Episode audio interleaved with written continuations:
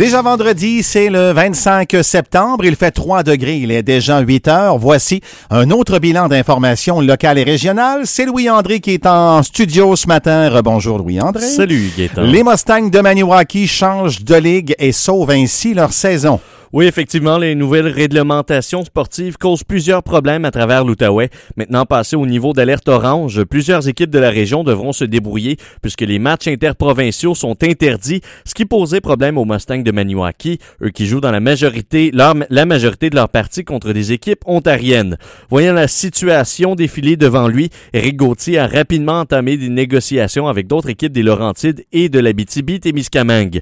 Mercredi dernier, la Ligue de hockey junior du nord du Québec voyait le jour. Écoutons Éric Gauthier, président des Mustangs de Maniwaki, à ce sujet. Une nouvelle ligue qu'on a créée avec des partenaires du Québec. Euh, on a un problème à cause de la COVID. On ne peut pas jouer des games interprovinciales. Nous, dans la CPGHL, il y avait trois équipes du Québec puis le, reste en Ontario. Eux non plus, ils ne peuvent pas jouer contre l'Ontario. Fait que, on a commencé à parler l'un avec l'autre. D'habitude, on est des compétitions, on se vole des joueurs l'un et l'autre. On a commencé à se parler puis on s'est peut-être que ce serait un beau projet. Puis en deux semaines, on a créé une ligue.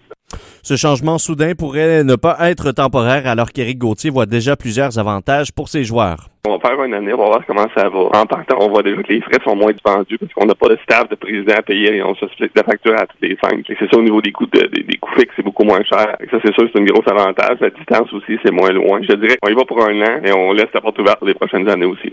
Éric Gauthier assure que ce changement de ligue plaira aux, aux amateurs, oui, puisque les équipes pourront bénéficier de joueurs âgés de 21 ans, ce qui n'était pas possible dans la CGPHL.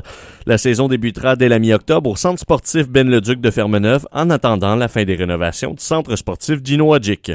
Il est question de ce conflit dans l'administration de Manijeune, si bien que l'Assemblée générale annuelle a été annulée abruptement. Oui, c'est ça. La GA de Manijeune, qui devait avoir lieu hier soir au deuxième étage de l'auberge du Draveur, a été annulée abruptement. L'Assemblée avait été organisée avec une limite de 25 places, ce qui causait une problématique pour les nombreuses personnes qui voulaient y assister, dont certains membres du conseil d'administration. À cet effet, les policiers ont été appelés pour se rendre sur les lieux. Des administratrices ont demandé à ce que la salle soit ouverte à sa pleine grandeur pour permettre d'accueillir plus de personnes. Un consensus n'a pas été possible. Le ton a monté. Une, participante a fait un croc en jambe à la coordonnatrice de Manijeune, Maude Saint-Jean. Les policiers sont intervenus en exigeant l'annulation de l'Assemblée et l'évacuation de la salle. Un message clair a été lancé que les personnes récalcitrantes recevraient un constat d'infraction. Les policiers sont restés sur les lieux jusqu'à ce que tout le monde ait quitté. Le service de nouvelles de CAGA n'a pas obtenu d'entrevue puisque le conflit qui règne actuellement au sein du conseil d'administration fait l'objet d'un litige devant les tribunaux. Et puis, il y a la municipalité de Haumont qui demande une subvention pour la réfection de la meunerie.